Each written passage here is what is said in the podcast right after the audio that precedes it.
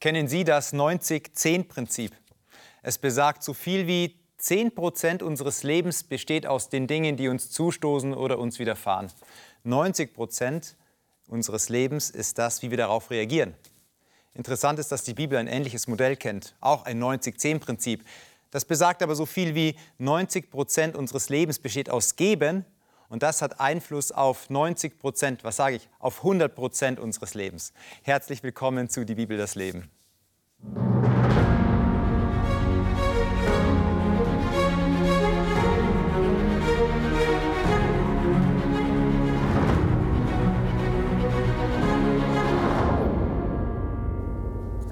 Reingard, schön, dass du da bist. Rinaldo, auch schön, dass du da bist. Und Melina, auch schön, dass du da bist.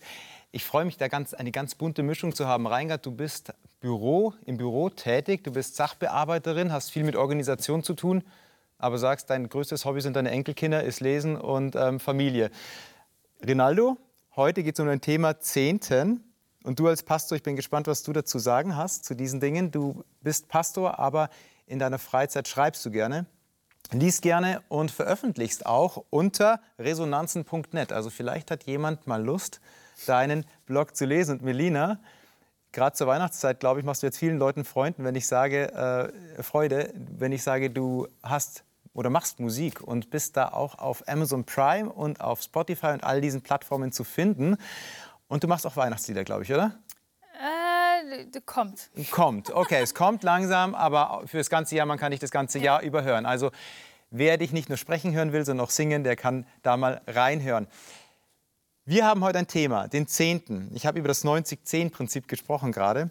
Und ich würde gerne mal mit euch in die Bibel reintauchen und da ein bisschen graben, ein bisschen reintauchen, was uns einige Texte sagen. Und ich lade euch ein, dass wir gleich mal loslegen und den ersten Text aufschlagen. Und dieser erste Text steht in 1. Mose 14. Und Rinaldo, weil du als Pastor mit dem Zehnten natürlich oft in Berührung kommst, darfst du auch gleich mal anfangen zu lesen. 1. Mose Kapitel 14, Vers 18 bis 20. Und Melchisedek, König von Salem, brachte Brot und Wein heraus. Und er war Priester Gottes des Höchsten. Und er segnete ihn und sprach, Gesegnet sei Abram von Gott, dem Höchsten, der Himmel und Erde geschaffen hat. Und gesegnet sei Gott, der Höchste, der deine Bedränger in deine Hand ausgeliefert hat. Und Abram gab ihm den Zehnten von allem. Vielleicht hat der ein oder andere die Sendung Die Bibel das Wort gesehen und hat schon jetzt diese Geschichte irgendwo einordnen können. Aber wenn ich euch frage, warum findet denn diese Episode, diese kleinen, diese paar kleinen Verse hier überhaupt Anklang? Was ist da so wichtig daran, dass wir heute einige tausend Jahre später, einige tausende, viele tausende Jahre später die Geschichte noch überhaupt lesen?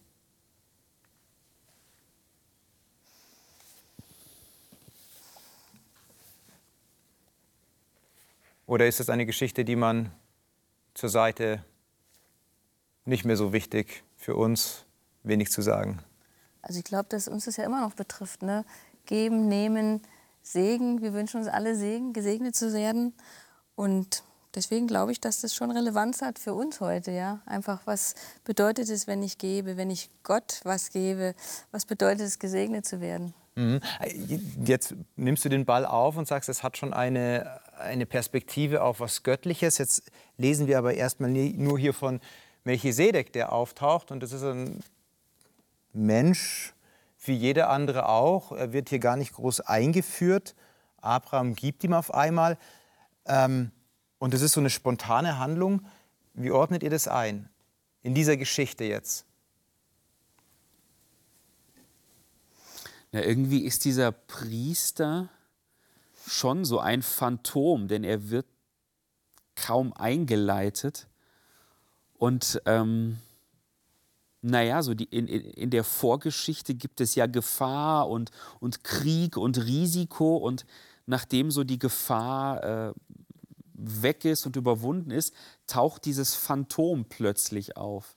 Und was da passiert, finde ich schon interessant, ja. Was ist so der interessante Punkt, den du sagst, dass er jetzt gibt, dass er empfängt? Naja, also nach diesem, nach diesem Kampf, äh, nach dieser Befreiungsaktion kommt dieses Phantom, dieser Priester und segnet ihn erstmal und versorgt ihn. Also man könnte ja irgendwie denken, es ist die antike Priester werden versorgt, aber es ist genau andersrum. Also der Priester bringt Brot und Wein für andere.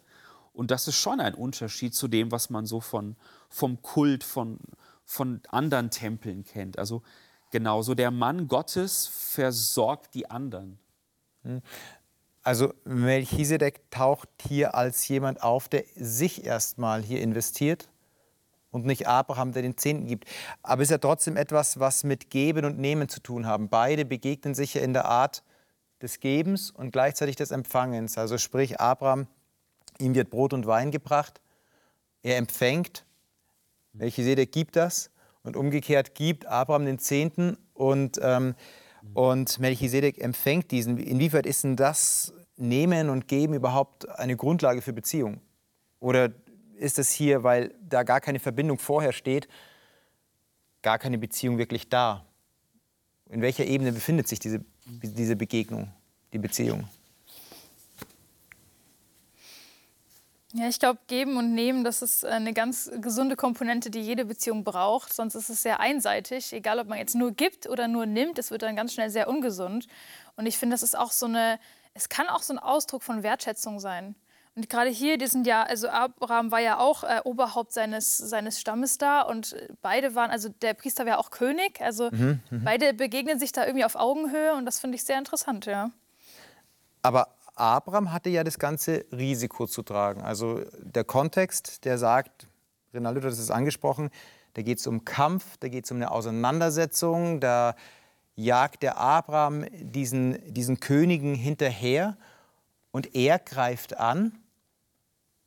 Er hat das Risiko und trotzdem, obwohl er das Risiko getragen hat, gibt er dann Melchisedek ab. Mhm. Ist es nicht unfair? Also Abraham investiert sich und auf einmal kommt hier dieser Melchisedek und sagt, okay, ähm, hier Brot und Wein und Abraham, aha, hier den Zehnten.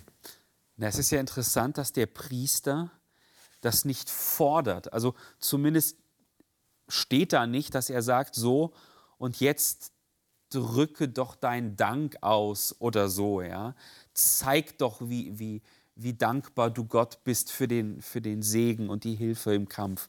Sondern, ähm, genau, der Priester äh, versorgt und segnet und direkt ohne Aufforderung, ohne Appell macht Abraham das. Also ähm, irgendwie ist da eine gewisse Selbstverständlichkeit, scheint da eine gewisse Selbstverständlichkeit für Abraham drin zu legen. Also es, es scheint automatisch zu passieren, dass, dass er gibt, dass er den Zehnten abgibt.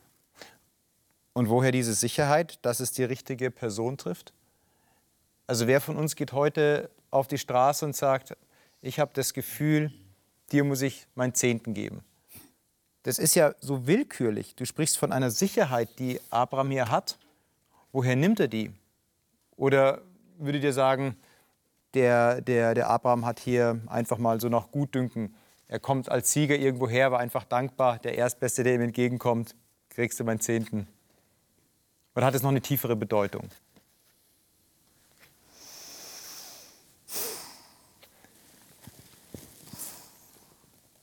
Schließlich heißt ja auch Melchisedek, der Name, wenn man ihn mal übersetzt, König der Gerechtigkeit oder gerechter König. Er kommt aus Salem, aus dem Ort des Friedens oder aus der Stadt des Friedens. Mhm. Ähm, ist das ein Grund, warum Abraham ihm das gibt, was er ihm gibt? Also hier ist ja auch gesagt, der war ein Priester Gottes des Höchsten. Und ich meine, jetzt wird uns nicht so viel vorher erzählt, aber Abraham wird es gewusst haben, dass er ein Priester ist. Und ähm, ja, vielleicht wollte er eben über Melchisedek auch Gott was zurückgeben. Er gesagt hat, das ist dein Diener und ich habe jetzt viel bekommen oder Beute gemacht und ich möchte das einfach, möchte auch Gott einen Teil zurückgeben aus Dankbarkeit für das, wie es gewesen ist. Aber in mir passiert da trotzdem Folgendes. Ich denke mir an Kapitel 12 von 1. Mose zurück. Da ist Abraham, der, äh, Abraham derjenige, der von Gott berufen wird.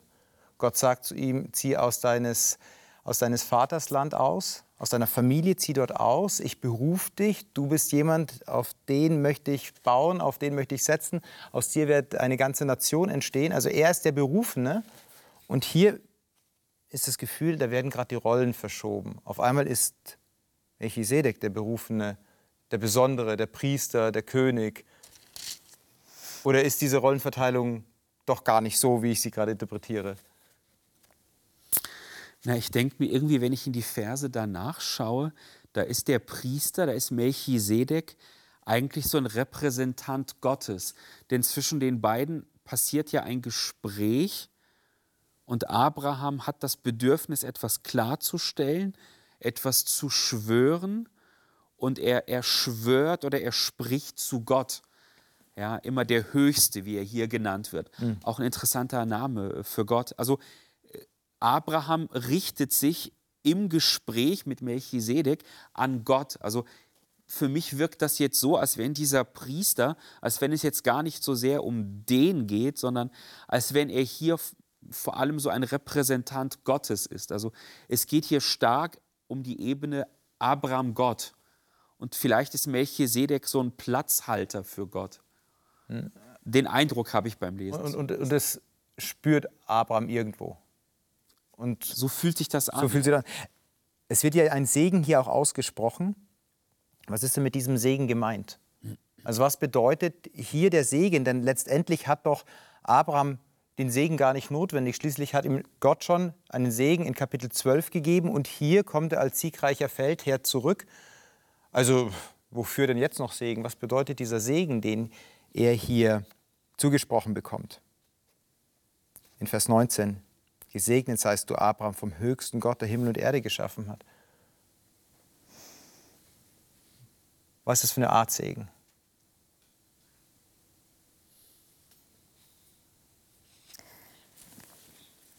Äh, Segen bedeutet ja, also Segen gibt es ja in vielen Bereichen des Lebens. Also man kann gesegnet werden auf materieller Ebene, aber eben einfach auch, ähm, wenn es um Beziehungen geht, wenn es um Gesundheit geht. Mhm. Es gibt ja viele Bereiche. Ähm, und ich glaube, dass es eben auch wiederum eine Reaktion ist Ach nee, es ist andersrum. Ich habe es gerade falsch gedacht. Er wurde erst gesegnet, dann hat Abraham den Zehnten gegeben. Mhm. Aber das ähm, Segen einfach, also Melchisedek, denke ich, wusste, dass Gott, dass Abraham auch einen Auftrag hatte, also Lot da zu retten, was uns da vorher mhm. äh, beschrieben wird. Und dass Abraham das gemacht hat, und du hast gesagt, er hatte Risiko gehabt, mhm. was ja auch stimmt. Und trotzdem hat er sich da aufgemacht. Und wenn man Gott gehorcht, wenn man das tut, was Gott möchte, dann äh, spricht er eben auch Segen aus und in dem Fall halt über Melchisedek. Mhm, mhm, okay. Ist denn das überhaupt möglich? Und das ist eine Zuschauerfrage, die ich bekommen habe. Ist es denn überhaupt möglich, dass sich Menschen gegenseitig segnen können? Also können wir uns gegenseitig Segen zusprechen und dann ist der Nachsatz oder ist das nur ein frommer Wunsch? Also können wir ein wirklich einander segnen, von Mensch zu Mensch? Oder nur uns gute Wünsche ausrichten? Ich denke, wenn wir von Gott erfüllt sind, dann können wir das auf jeden Fall machen. Also wenn Gott in uns ist und äh, wir von ihm irgendwie das Gefühl bekommen, dass dieser Mensch diesen Segen nötig hat oder braucht oder was auch immer, dann äh, sind wir durchaus in der Lage, ja. Aber durch Gott, also nicht aus uns her allein heraus. Dass ich, ja, ich segne den und den und den, weil das mir gerade passt, sondern das geht nur mit Gott zusammen. Ist es ein qualitativer Segen dann? Oder wenn ich sage so, okay, ähm, ich werde von dir gesegnet, ähm, ich hätte aber auch die Option, dass Gott den Segen über mich ausspricht. Gibt es da äh, Nuancen oder ist es das Gleiche oder ist der Mensch das Sprachrohr? Wie funktioniert das? Ich, ich weiß gar nicht, ob man diese Frage so, so ähm, technisch oder so akkurat beantworten kann. Ähm, oder also ich kann es zumindest nicht, aber ähm, ich erinnere mich an einen Krankenhausaufenthalt, den ich mal hatte. Und ähm, ein, ein Patient, mit dem ich mich sehr gut verstanden habe und der ähm, das Krankenhaus vor mir verlassen hat, ist zu mir gekommen und hat sich verabschiedet. Und äh, dieser Mensch kommt äh, aus einer anderen religiösen Tradition als ich, aber wir hatten trotzdem was Verbindendes. Und ich weiß noch, so, so einer der letzten Sätze, die dieser Patient gesprochen hat, war, ich, ich, ich, ich gebe dir meine Kraft. Ja, und ich wusste aber, dass das in diesem Moment so dass das Größte oder das Heiligste war, was er zu sagen hatte. Ja? Ähm, er hat ein anderes religiöses Vokabular als ich, aber ich glaube, so äh, biblisch gesprochen, hat mich dieser Mensch äh, gesegnet in dem Moment. Und, und hätte er meinen Hintergrund, hätte er das auch so ausgedrückt. Und ich habe mich, glaube ich, noch nie so gesegnet gefühlt wie in diesem Moment, ja, wo jemand, der eine ähnliche Geschichte hat wie ich und, und auch mit ähnlichen Dingen kämpft, mir, mir Frieden wünscht. Von daher glaube ich ja, dass wir können und sollen vielleicht einander auch segnen. Es ist spannend, wenn du sagst, ja, äh, ich habe mich so gesegnet gefühlt wie wahrscheinlich noch nie in meinem Leben. Ja. Jetzt natürlich dann die Frage jetzt hier in die Runde, ist denn dann Segen nur ein Gefühl, dass ich ein Gefühl bekomme oder hat es dann auch wirklich eine relevante Auswirkung, dass ich Segen erlebe? Also ist das etwas, was in mir Anklang findet und ich komme zur Ruhe, habe ein warmes Gefühl in mir oder ist es auch etwas, das es mir begegnet im Leben, im Alltag? Ich glaube, das ist das, also das ist unterschiedlich, immer das, was Gott gerade denkt, was du eben brauchst oder was er gerade dir, dir geben möchte. Und ich glaube, manchmal kann das einfach nur das Gefühl von Frieden sein, dass man einfach so einen tiefen Frieden spürt zum Beispiel oder ähm, dass man äh, Kraft bekommt und äh, irgendwie wieder Motivation. Es kann aber auch wirklich materieller Segen sein. Es kann auch, also es kann alles sein. Also da gibt es so viele verschiedene Erfahrungen, die man mit Segen machen kann. Und das ist nicht nur ein Gefühl, das kann auch tatsächlich so Wirklichkeit sein, wo man wirklich sieht, boah, da passiert was. Mhm. Auf jeden Fall, der Text sagt erstmal, Segen und, und Zehnten, irgendwie gibt es da eine Verbindung. Ja? Also der eine gibt den Zehnten, der andere wird gesegnet. Das ist wie ein Pärchen, das gerade scheinbar Händchen ähm, läuft. Ich würde aber gerne noch einen Schritt weiter mit euch gehen, und zwar in 4. Mose Kapitel 18.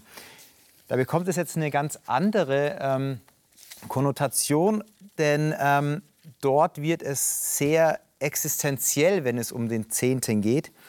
Und Reingard, vielleicht möchtest du lesen 4. Mose Kapitel 18, Vers 20 bis 24 und dann darfst du auch noch sagen, aus welcher Übersetzung du vorliest.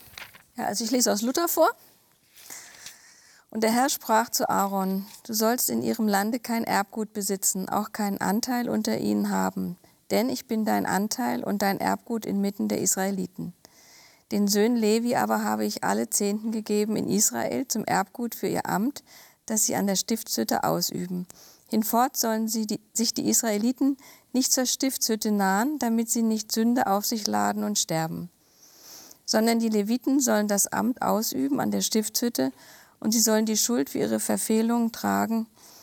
Das sei eine ewige Ordnung bei euren Nachkommen und sie sollen unter den Israeliten kein Erbgut besitzen. Warum gibt Gott diese Verordnung? Also zusammengefasst, Aaron bekommt kein Erbteil, soll auch keinen Anteil in der Mitte haben und dann zu den Leviten, sie sollen ähm, den gesamten Zehnten von Israel als als Erbteil haben, aber sie dürfen kein Land besitzen. Warum? Ist doch, ist doch, ein, äh, ist doch einfach praktisch, wenn hier ein Levit sein Land hat, kann autark leben und dann geht er zum Heiligtum, versieht dort seinen Dienst, dann ist er wieder zu Hause, es gehört ihm, ist was für seine Familie, gibt Sicherheiten. Warum gibt Gott hier so ein eigenartiges Gesetz oder eine Einschränkung? Vor allem, das ist ja etwas Existenzielles. Und da liest man jetzt nicht von einem Segen, der dann ähm, daraus entspringt. Also wer wird da gerne Levit bei so etwas? Also jetzt mal so ganz pragmatisch. Äh, ich weiß jetzt nicht, in welchem Umfang tatsächlich dieser Dienst hatte da am Heiligtum. Also wie viel Zeit das in Anspruch genommen hat, weiß ich nicht. Wenn es jetzt relativ viel Zeit war, dann glaube ich, dass es einfach schwierig gewesen wäre, wenn die auch noch ihr Land gehabt hätten und für ihren Unterhalt hätten sorgen müssen, ähm, die Zeit aufzubringen, dann für den Dienst da an der Stiftshütte. Mhm. Aber ähm, wie gesagt, ich weiß es nicht genau, wie viel Zeit das in Anspruch genommen hat. Und das andere, was mir dazu einfällt, ist einfach, ähm, also sie waren Priester, das heißt, sie standen, sollten vielleicht Gott auch besonders nahe stehen. Und ähm, durch, diese, durch diese Regelung waren sie halt wirklich ganz abhängig auch davon, dass Gott für sie sorgt, jetzt in, über die Israeliten zwar. Mhm. Und auch wenn jetzt die Israeliten vielleicht mal nicht so wollten, mhm. Ja, mhm. mhm. dass eben Gott trotzdem für sie sorgt. Mhm. Also sie sind in eine starke Abhängigkeit dadurch geraten, abhängig von Gott. Also das, was nochmal beziehungsfördernd ist, die Abhängigkeit zu Gott so ganz äh, bewusst erlebt. Wie, wie, seht ihr das? Ist das etwas, äh, was, was sich hier, mit, mit, dem ihr euch identifizieren könnt? Also du als Pastor, Rinaldo, äh, du erlebst es ja tatsächlich mit dem Zehnten ganz hautnah.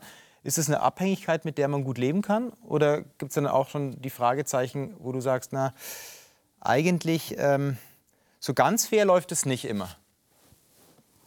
Das ist jetzt natürlich sehr direkt, ich weiß. Also du stellst mehrere Fragen. Ich, zunächst noch, also ich, ich weiche nicht aus, aber noch mal ganz kurz zum Text. Ich finde das so, so krass existenziell, wenn Gott in Vers 20 sagt, ich bin dein Erbe. Also ja, also äh, Land oder Vieh oder Geld ist irgendwie was so Materielles, dass du, dass du messen oder wiegen oder zählen kannst. Aber wenn Gott sagt, dein Erbe liegt erstmal in der unsichtbaren Welt, ähm, dann ist das zwar auch riskant ein bisschen, aber äh, auch, auch gewaltig, denn du kannst es nicht zerstören. Ja? Mhm äh, ein Acker kann, kann abbrennen, Vieh kann, dir, äh, kann sterben, aber genauso, was, was in der unsichtbaren, in der geistlichen Welt ist, ist, ist auch sicherer. Also, ist es fast schon platonische Philosophie, oder? ja, das, wer weiß so, ob, ob ähm, hier das Höhlengleichnis so äh, mitgedacht werden kann. Du hast gefragt, wie riskant ist es? Und ich würde sagen, einerseits gibt es mehr Risiko, aber auch weniger, weil das, was, was hier so den geistlichen Mitarbeitern zugesprochen wird, also das Erbe, das ihnen zugesprochen wird, ist Gott selbst. Und jetzt müsste ich eigentlich mit Blick auf meine eigene Geschichte sagen, das hat das Risiko, wie man sich so durch das Leben schlägt, auch finanziell, ähm, auch, auch schrumpfen lassen mhm. sage ich jetzt, nachdem ich auch durch, durch herausfordernde Zeiten gegangen bin. Aber da du gefragt hast, unterm Strich ist das Risiko ähm, de facto kleiner geworden. Weil hier der Text, der ist ja, ist ja in einen gewissen Kontext gepackt. Ja? Die Israeliten waren noch irgendwie, haben gesehen, da, gut, da ist das Heiligtum, da ist die, Herrlichkeit des Herrn liegt da drauf. Gott ist zwar nicht sichtbar, aber doch irgendwie erkennbar. Jetzt leben wir zu einer anderen Zeit und, und so jetzt einem unsichtbaren Gott sich dann so hinzugeben und zu sagen, ich vertraue diesem Gott. Mir reicht es, dass du mein Erbteil bist. Das ist auf jeden Fall schon eine gewaltige, äh, gewaltige Aussage. Mhm. Ähm, kann auch dann sein, dass es so eher in positives Denken hineinrutscht. Ja, Gott wird dann eh schon irgendwie machen. Und letztendlich ist es nicht Gott, der es macht, sondern ich habe mich selber darum gekümmert, aus dem Schlamassel vielleicht gezogen zu haben. Und ich habe nicht den Segen Gottes erlebt in dem Sinn. Ähm, wenn die Israeliten den Zehnten geben sollen hier und die Leviten davon versorgt werden, dann bedeutet das ja, dass die Israeliten immer Gott treu bleiben sollen. Also eigentlich eine riskante Hausnummer, denn schließlich, wenn Israel untreu werden würde, dann würden sie wahrscheinlich auch nicht mehr die Leviten finanziell unterstützen.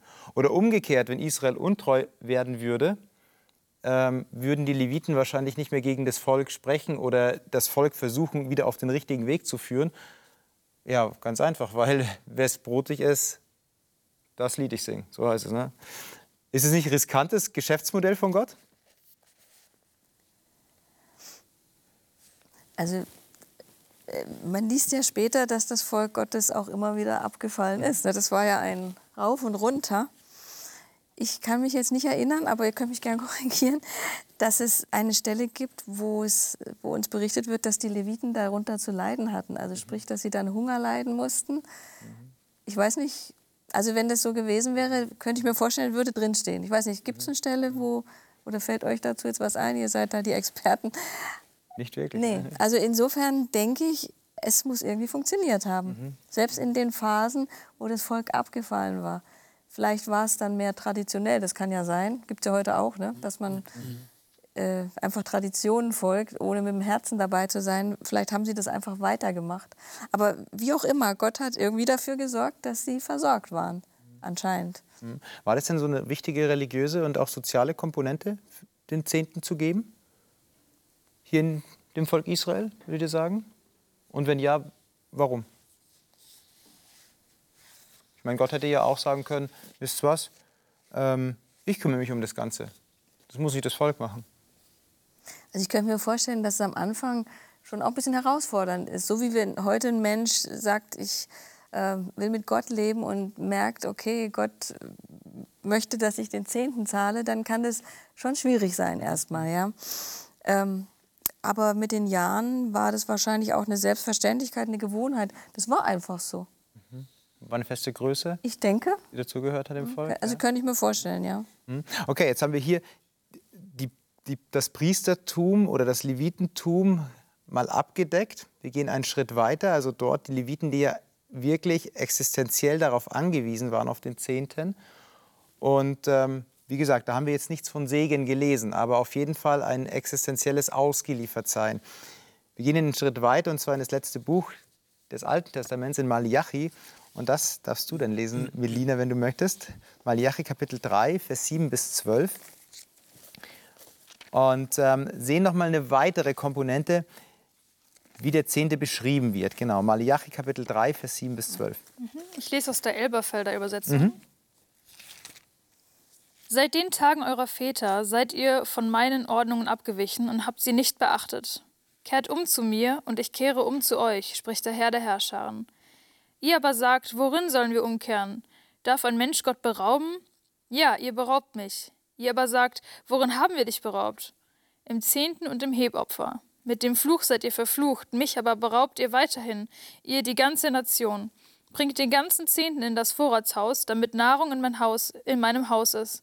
Und prüft mich doch darin, spricht der Herr der Herrscharen, ob ich euch nicht die Fenster des Himmels öffnen und euch Segen ausgießen werde bis zum Übermaß.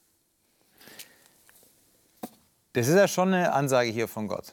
Also das ist ähm, die, die, die Rede von Malachi und er gibt so das Wort Gottes weiter, auch die Empfindungen von Gott weiter und er sagt dann, ihr beraubt Gott. Ja, doppelt ausgedrückt, ja, ihr beraubt mich. Und das Volk fragt nur, ja, wo, wo, wo berauben wir dich?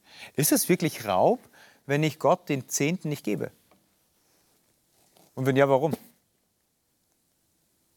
Naja, eigentlich gehört Gott ja sowieso alles. Äh, also kann ich ihn ja nicht wirklich berauben.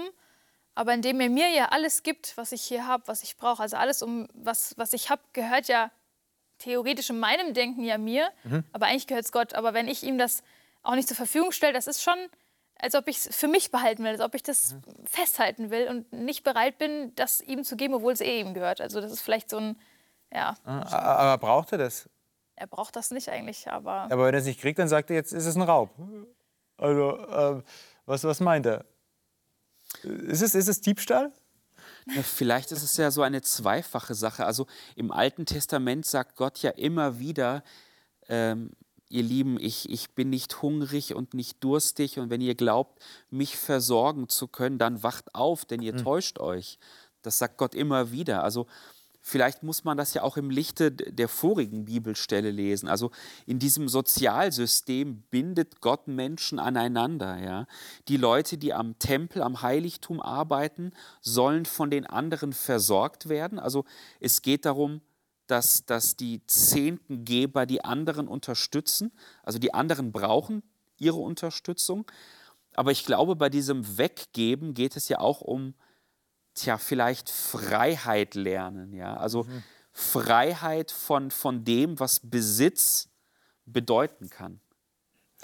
Vielleicht ist es Gott deswegen so wichtig, ja. um die Leviten zu unterstützen, aber auch damit die Menschen, die das geben, äh, wachsen. Hm. Also er erzieht, er erzieht, dass der Mensch frei leben kann. Aber jetzt heißt es ja trotzdem im Text, ähm, gebt, und es wird ähm, ausdrücklich betont, gibt den vollen Zehnten. Also es ist den ganzen, den vollen Zehnten gemeint. Jetzt könnte doch Gott sagen, ja, ich, ich erziehe euch, beziehungsweise ich möchte euch erziehen und ihr gebt halt jetzt, was gerade passt. Mhm. Warum diese Größe von den Zehnten und das permanent? Das ist ja wie ein, als würde der Panzer drüber fahren. Ja, heute ähm, habe ich das Geld, aber nächsten Monat bin ich leider ein bisschen knapp bei Kasse. Da tun mir 10 Prozent schon ganz schön weh. Es ist so gleichbleibend. Äh, Wäre doch, wär doch, wär doch ein bisschen nachsichtiger von Gott, wenn er dann sagen würde, ja stimmt, ich sehe jetzt deine Situation, jetzt heute mal nicht. Ich glaube, Gott möchte uns immer wieder auch zeigen und uns die Erfahrung machen lassen, dass er wirklich für uns sorgt dass äh, wir uns da eigentlich keine Sorgen machen müssen. In der letzten Sendung hatten wir auch diesen Vers mit dem Sorgt euch nicht um was ihr tragt und esst. Und ich glaube, Gott ist wirklich ein Bedürfnis, dass wir erleben, dass er es gut mit uns meint und dass er wirklich sich um uns kümmert und, und da ist für uns, ganz praktisch gesehen auch. Mhm. Und äh, indem, wir, indem er wirklich sagt, vertraut mir und gebt mir den zehnten Anteil von dem, was ihr habt, ja, gebt mir den zehn Prozent von eurem Geld, von allem Möglichen, äh, fordert er uns ja auch heraus, wirklich das praktisch zu beweisen, dass wir Gott vertrauen und uns selber immer wieder zu hinterfragen, vertraue ich Gott noch? Ähm, stehe ich in meiner Beziehung so immer noch eng mit ihm, dass ich glaube, dass er wirklich da ist? Und äh, ich finde das total toll eigentlich, dass er sich darauf einlässt und uns nicht überrollt und sagt, ihr müsst und wenn nicht, dann seid ihr alle tot oder so. Mhm. Oder dass er sagt, macht wie ihr wollt. Das ist auch so eine Gleichgültigkeit. Mhm. Ihm ist es wirklich scheinbar ein Herzensanliegen, das mit uns zu erleben. Also Gott möchte ein Abenteuer eingehen mit den Menschen und möchte segnen. Das, der Segen wird ja auch hier beschrieben. Äh, als ganz gewaltig prüft mich, ob ich nicht die Fenster des Himmels auftun werde und Segen herabschütten die Fülle dieses Fenster des Himmels kommt schon mal vor im Alten Testament an einer einzigen Stelle. Das ist die Geschichte der Sintflut, wo Gott die Fenster des Himmels aufmacht und es fällt halt eben Regen ohne Ende und die ganze Welt ist davon eingehüllt. Und jetzt kann man sagen, umgekehrt positiv konnotiert nicht mehr negativ, sondern positiv. Jetzt hat es mit Segen zu tun. Also du wirst im Segen positiv ertrinken, so kann man sagen. Jetzt muss ich aber mal ehrlich fragen, ich bin ja, ich bin ja ein Mensch der durchaus menschlich ist. Und wir neigen dazu doch, wenn wir sagen, aha, Jesus oder Gott, eigentlich ein guter Deal. Ich gebe dir 10 Prozent und ich ertrinke im Segen. Wie kann ich denn wirklich freigiebig sein oder mit Gottes Segen rechnen und nicht dabei berechnet werden? Das ist das Problem der Menschen, die hier angesprochen werden. Also in den Versen, die danach kommen, werden hier Menschen zitiert, die rechnen und sind auch, auch sehr kritisch. Ja? Also die sagen, was haben wir davon, Gott zu dienen, Gott zu folgen? Habe ich nicht mehr davon, wenn ich irgendwie äh, äh, breitbeinig und, und, und frech durchs Leben gehe? Also genau, damit will ich nur sagen, das ist ein eine echte Not, so ja. Damals auf jeden Fall, sonst wäre es nicht hier in diesem Abschnitt drin. Und heute sicherlich ähm, nicht weniger. Hm. Also ja, ich wollte auch sagen, ich meine, man kann ja auch einen gewissen Argwohn so vielleicht verstehen, ja. Mhm. Und vielleicht haben die vorher eben sich nicht an dieses Gebot gehalten und den Zehnten viele Jahre nicht gegeben. Ähm, aber Gott lässt sich darauf ein, sagt, probiert es doch einfach mal aus. Mhm. Und ähm, letztlich kann er auch in uns reingucken, ne? wie wir das, oder was unsere Motivation ist, zu geben. Ob es Dankbarkeit ist für das, was ich alles schon bekommen habe, oder ob es eben berechnend ist, so wie du gerade gesagt hast, naja, wenn ich jetzt ähm, den Zehnten gebe, dann werde ich reich werden oder reicher und alles wird mir gelingen. Also Gott schaut ja schon rein in unser Herz, was da so vor sich geht. Aber ich finde es interessant, dass er so direkt sagt, probiert es doch einfach mal aus und schaut mal, was ich mache. Ich habe euch was versprochen und ich werde mich dran halten. Mhm.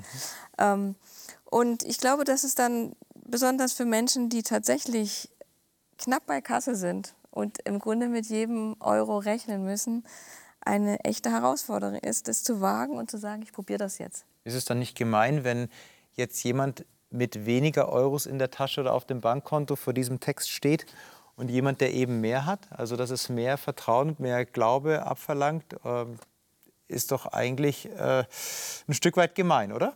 Ich, ich, finde nicht, dass das gemein ist, weil es sind dann sehr unterschiedliche Herausforderungen bei beiden. Ich glaube, wenn man wirklich wenig hat und davon auch noch was abgeben muss, das ist ja wirklich, dann geht es wirklich um diese essentielle mhm. Gabe. Ja? Das ist wirklich, da geht es um alles eigentlich. Und da geht es wirklich ganz stark darum, vertraue ich wirklich, dass ich sage, am Ende habe ich nichts hier stehen.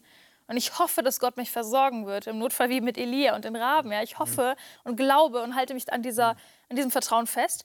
Und bei Menschen, die vielleicht schon viel haben, sind es vielleicht ganz andere Gedanken. Zum Beispiel, äh, ja, jetzt stehe ich schon da oben, muss ich das jetzt oder kann ich jetzt nicht ganz in die Vollen gehen? Also ich bin leider kein Millionär, ich kann das mich vielleicht schlechter reinversetzen, aber äh, da sind es vielleicht andere Dinge, ja. Ich meine, man weiß ja, man sieht ja auch in der Gesellschaft, dass es leider nicht immer, Gott sei Dank, aber oft so ist, dass Menschen, die sehr viel Reichtum und Wohlstand haben, auch dazu neigen, das festhalten zu wollen und das mhm. nicht abzugeben, sondern sie wollen es behalten, nicht verlieren und dass da vielleicht eine ganz andere äh, Überwindung dann dahinter steht. Mhm, also auch eine andere Art der Herausforderung. Mhm. Jetzt müssen wir aber trotzdem mal die Reihenfolge erklären. Wir haben ganz am Anfang gelesen die Geschichte von Abraham und Melchisedek. Der Melchisedek, der rausgeht, der segnet und daraufhin den Zehnten erhält von Abraham. Und hier lesen wir den Vers in Vers 7, kehrt um zu mir, spricht der Herr, und dann kehre ich mich zu euch. Und dann sagt er nochmal, gebt mir den Zehnten und prüft mich, ob ich nicht die Fenster des Himmels auftue.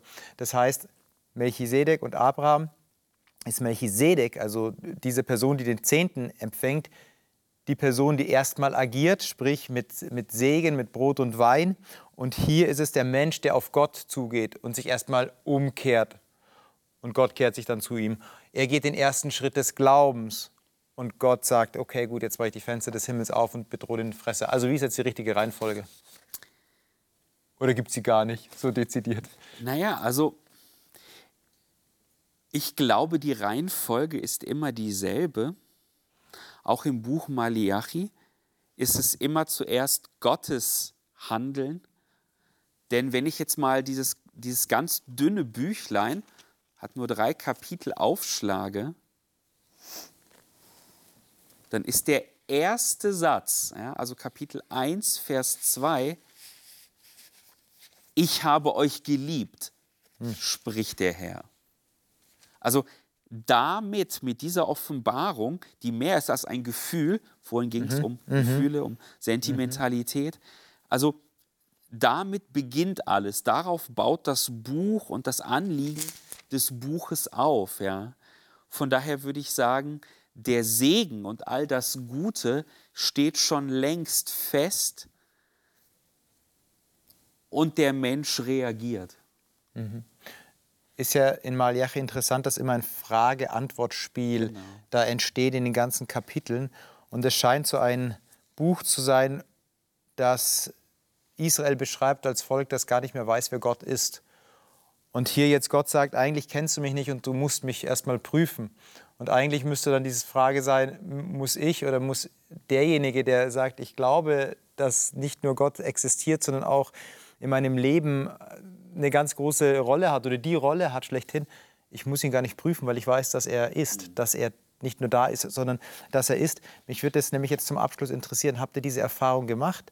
Gerade in diesem zehnten Kontext, was Malachi sagt, dass ihr sagt, äh, da habe ich erlebt, dass Gott tatsächlich den, äh, den Fresser bedroht hat in meinem Leben oder dass er mir den Segen gegeben hat, dass er die Fenster des Himmels aufgetan hat. Es hat vielleicht sogar wehgetan.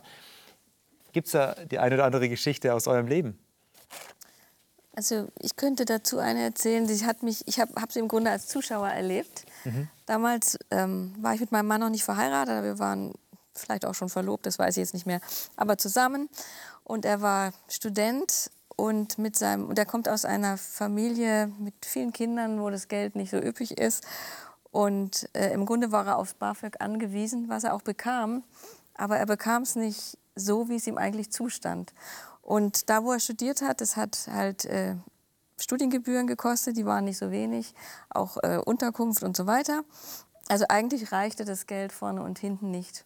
Und er musste immer wieder bei dem Geschäftsführer antanzen. Und hat, also der war sehr lieb zu ihm, weil er gemerkt hat, ähm, es lag jetzt nicht daran, dass er nicht zahlen wollte. Also er hat auch gearbeitet, aber es reichte einfach nicht. Ne? Und dann ging er immer wieder mal zum Geschäftsführer und er fragte, und wie ist es denn? Und jetzt sind wir bei minus so und so und so und so. Ja, naja, so. Und so lief es die ganze Zeit und dann war er fertig und hat seinen Abschluss bekommen.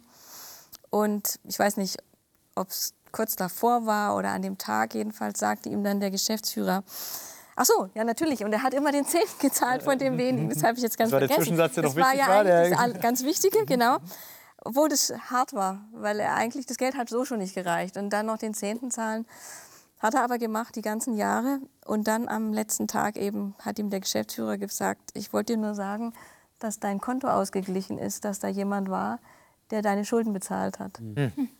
Und der konnte also schuldenfrei quasi dann in die Arbeit starten in, oder in, wir in unser Leben, gemeinsames, ja. Und das war für ihn eine ganz große Erfahrung zu erleben, dass ich dass er, obwohl er wirklich sehr wenig hat, also er hat sich nichts geleistet irgendwie, ja, ähm, und seinen Zehnten gegeben hat und dass Gott ihn eben so gesegnet hat, dass er tatsächlich am Schluss einfach ohne Schulden dastand und anfangen konnte zu arbeiten, ja. Also das war mal so eine Geschichte. Ich habe sie halt mehr als Zuschauer erlebt, wobei sie ja mich auch mit involviert. Ja, hat mich ja auch hat, dann. Hat es, hat es euer Bild von Gott verändert in dem Moment dann auch? Also sprich, als das erlebt wurde, wie habt ihr Gott vorher gesehen, wie habt ihr dann ihn danach erlebt? Also ich weiß nicht, ob es das Bild verändert hat, aber es war halt eine Bestätigung, ja. Und trotzdem, also ich glaube schon, dass mein Mann sich manchmal Sorgen gemacht hat, trotzdem, ja. Aber dann zu sehen, ja, Gott hält sich an das, was er gesagt hat. Ich glaube, nochmal so diese Ermutigung und diese Erfahrung zu machen, ja. Wenn man gar nicht in so einer Situation ist und den Zehnten gibt, dann erlebt man das vielleicht gar nicht so, weiß ich nicht. Aber es war auf jeden Fall für ihn eine große Bestärkung, auch darauf, also in, in Bezug darauf, dass Gott eben treu ist und sich an das hält, was er verspricht mhm. und einfach für uns sorgt, ja. Ganz kurze Frage zum Schluss. Wenn, Rainer, du hast es jetzt ganz zeugnishaft erzählt und berichtet, Dankeschön, und sagst, ja, ähm, was Gott verspricht, hält er. Jetzt sagt er, der Fresser wird bedroht. Wenn wir Zehnten geben, dann können wir also sicher sein, dass die Autoreparatur nicht so teuer wird wie ähm, gedacht oder beziehungsweise Autoreparatur. Es gibt keine Autoreparaturen mehr. Die Spülmaschine wird ein Leben lang halten und auch die Waschmaschine. Oder? Naja, Gott versichert ja nicht, äh, ich werde euch äh, segnen in allen materiellen Belangen, die euch betreffen können, sondern er sagt, er wird uns segnen. Und das kann ja ganz viel sein. Also ich glaube ganz, ganz sicher, dass Gott uns so segnen wird, dass wir durchkommen.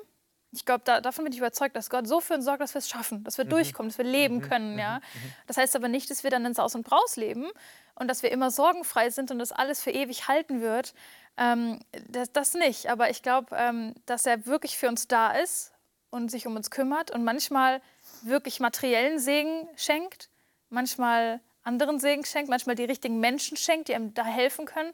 Mhm. Das kann sehr, sehr vielfältig sein. Und ich denke mir nur, ähm, wenn ich mir überlege, selbst wenn man mit nichts auf die Welt kommt, nichts hat, keine Familie nicht mal, hat Gott einen schon da beschenkt, weil man hat ja das Leben bekommen. Das ist das größte Geschenk, was man mhm. von Gott bekommen kann, dass man leben darf, dass er einen erschaffen hat. Mhm. Und dann kann ich nur dankbar sein, in diesen Zehnten geben und auch meine Zeit. Ich habe zum Beispiel auch erlebt, wenn ich Gott Zeit gegeben habe, obwohl ich sie nicht habe. Zum Beispiel damals in der Schule für Andachten, Andacht gemacht habe, obwohl ich lernen musste. Die arbeitet man immer am besten, wenn ich vorher Andacht auch gemacht habe und nicht gesagt habe, ah, ich schaffe es heute nicht, ich muss aber noch ganz viel lernen oder so. Mhm. Ähm, also es bewahrt nicht genau. vor den Problemen. Aber das Schöne ist ja, Malachi endet dann so mit einer Versöhnung, du hast Familie angesprochen. Da werden wieder Beziehungen hergestellt. Und das ist weit mehr als ein materieller Segen, sondern das ist etwas, was den ganzen Menschen ausmacht.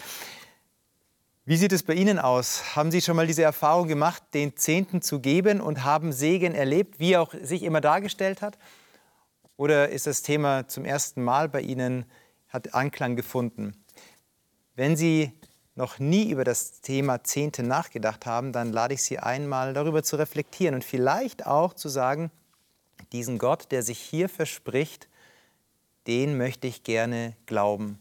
Und ich bin gespannt, was Sie für Erfahrungen machen und ich würde mich freuen, wenn ich davon hören würde. Schreiben Sie mir gerne und lassen Sie mich das wissen. Ihnen alles Gute, Gott segne Sie, bis bald.